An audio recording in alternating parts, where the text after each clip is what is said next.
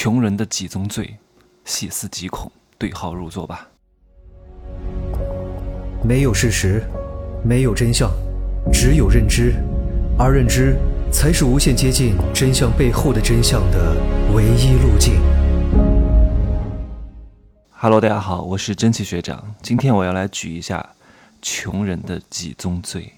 如果你能避免这几宗罪，你大概率一定会越来越富的。真话不好听啊！我今天的稍微的总结一下，看看你有哪些这样的致命的弱点。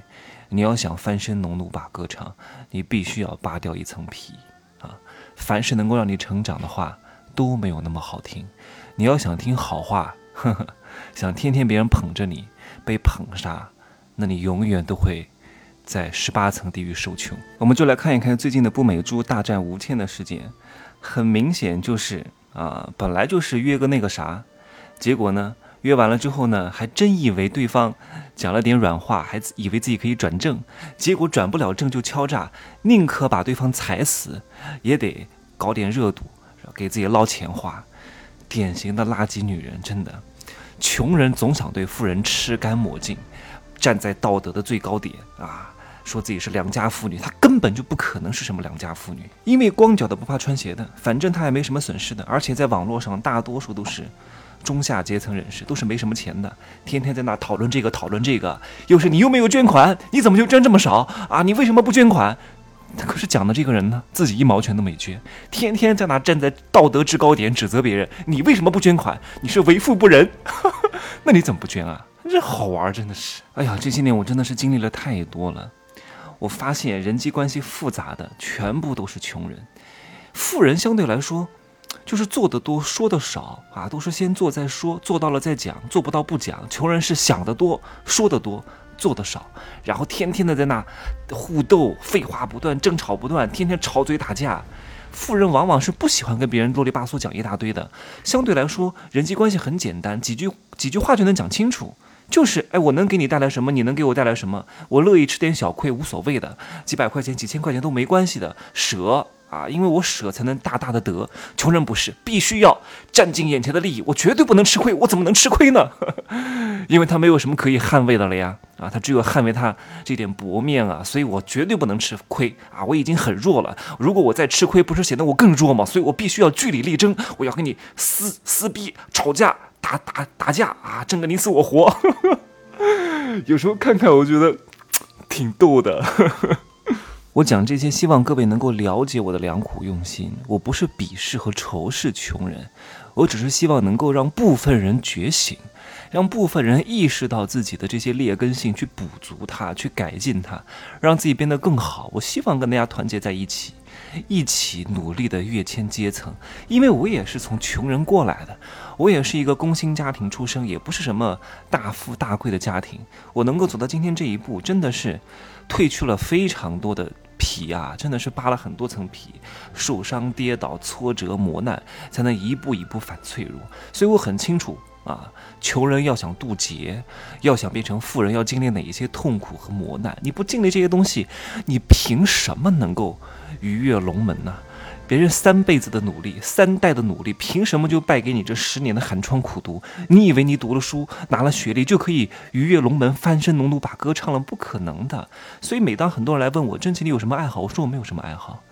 什么唱歌跳舞 KTV 夜店娱乐，什么我都不爱去。我唯一爱的是什么？创造价值，努力工作，保持健康，对吧？赚钱就是我最大的快乐。富人的思维相对来说都是比较传统的，不要觉得所谓的短视频，所谓的那些游乐项目啊，都是富人很爱玩的，根本就不是。哎呀，那都是障眼法。这个东西我在我的商业世界罗生门当中讲过哈，没有听过的赶紧去听一听。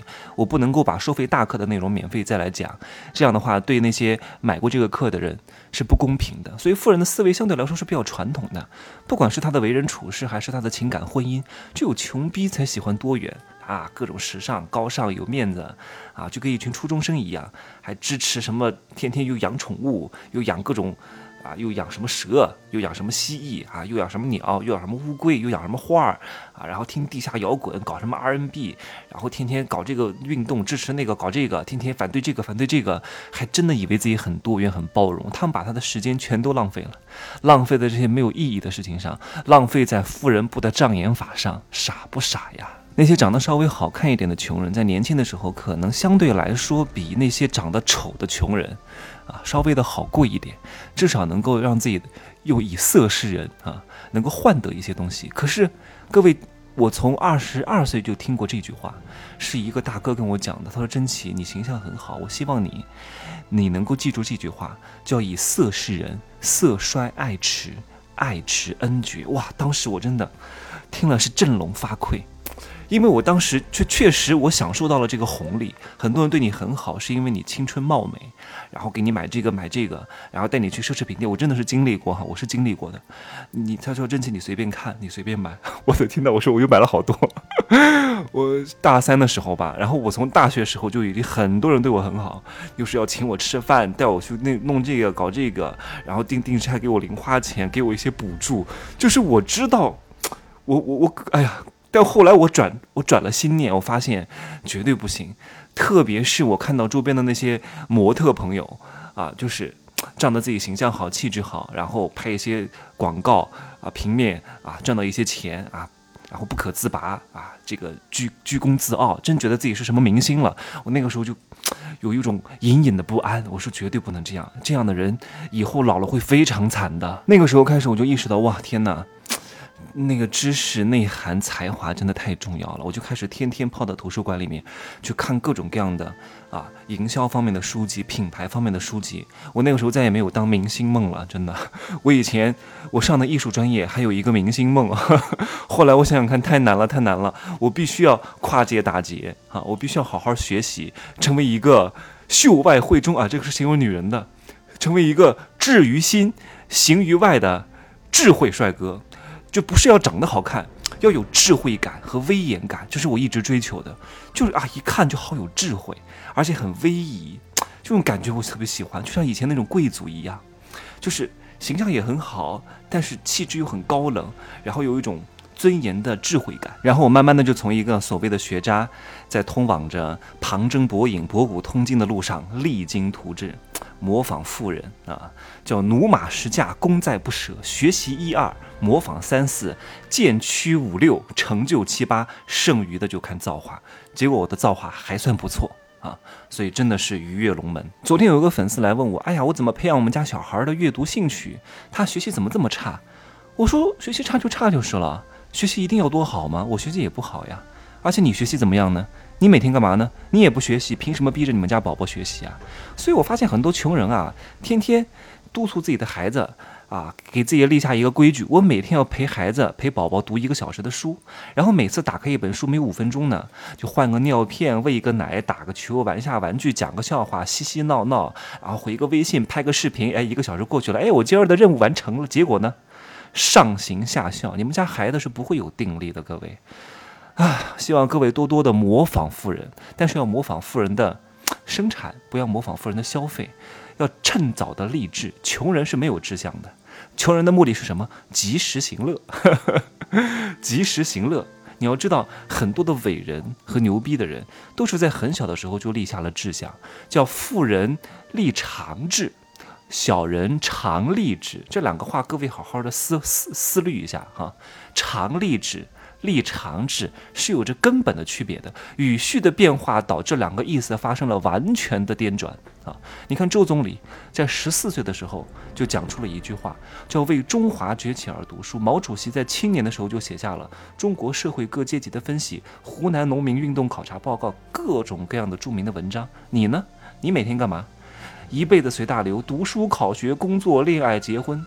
而且这些事情你做的也并不好啊，书也没有读得多好，也没有找到一个好的伴侣，每天都在想着六十分万岁啊，考了六十分我就去玩了啊，其他事我就可以不用管了，我考试通过了啊，能够毕得了业了，这就是穷人大多数的想法，所以注定一辈子受穷，怨不得任何人。希望今天的十分钟对各位有所警醒。其实一个真正好的老师，一个好的导师。并不是教给大家知识，这只是一个方面。更多的是树立榜样。我用我每天的日拱一卒，凡是加过我朋友圈的，你都能很清楚的看到我每天在做什么。